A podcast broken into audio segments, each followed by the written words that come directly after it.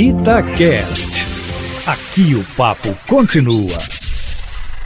Presidente Bolsonaro curvou-se à decisão monocrática, singular, de um único ministro do Supremo, que deu um liminar ao PDT e desistiu de Alexandre Ramagem para a direção da Polícia Federal e nomeou outro nomeou outro Alexandre, né? o Rolando Alexandre de Souza, que era o número dois do Ramagem. E o Ramagem continua na Agência Brasileira de Inteligência, ou seja, ele é bom para a Agência Brasileira de Inteligência, mas não é bom para a Polícia Federal, que é o seu órgão de carreira. O novo diretor-geral da Polícia Federal, como tantos do governo, cursou colégio militar, chegou a entrar na Academia Militar das Agulhas Negras, saiu quando fez concurso para Polícia Federal, já foi superintendente em Alagoas, e a primeira coisa que ele fez foi tirar o superintendente do Rio de Janeiro, né, que tinha muitas rusgas com o presidente. O presidente da República queria afastá-lo de qualquer maneira. Fica uma coisa estranha, né?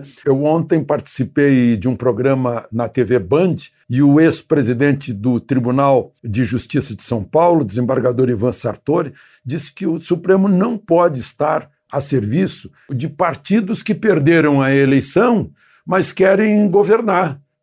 Então o Supremo dá força. No caso do PDT, por exemplo, né? perdeu a eleição, deixa o outro governar, o que ganhou a eleição, com 58 milhões de votos, né? é o que a gente tem visto. De Brasília, Alexandre Garcia.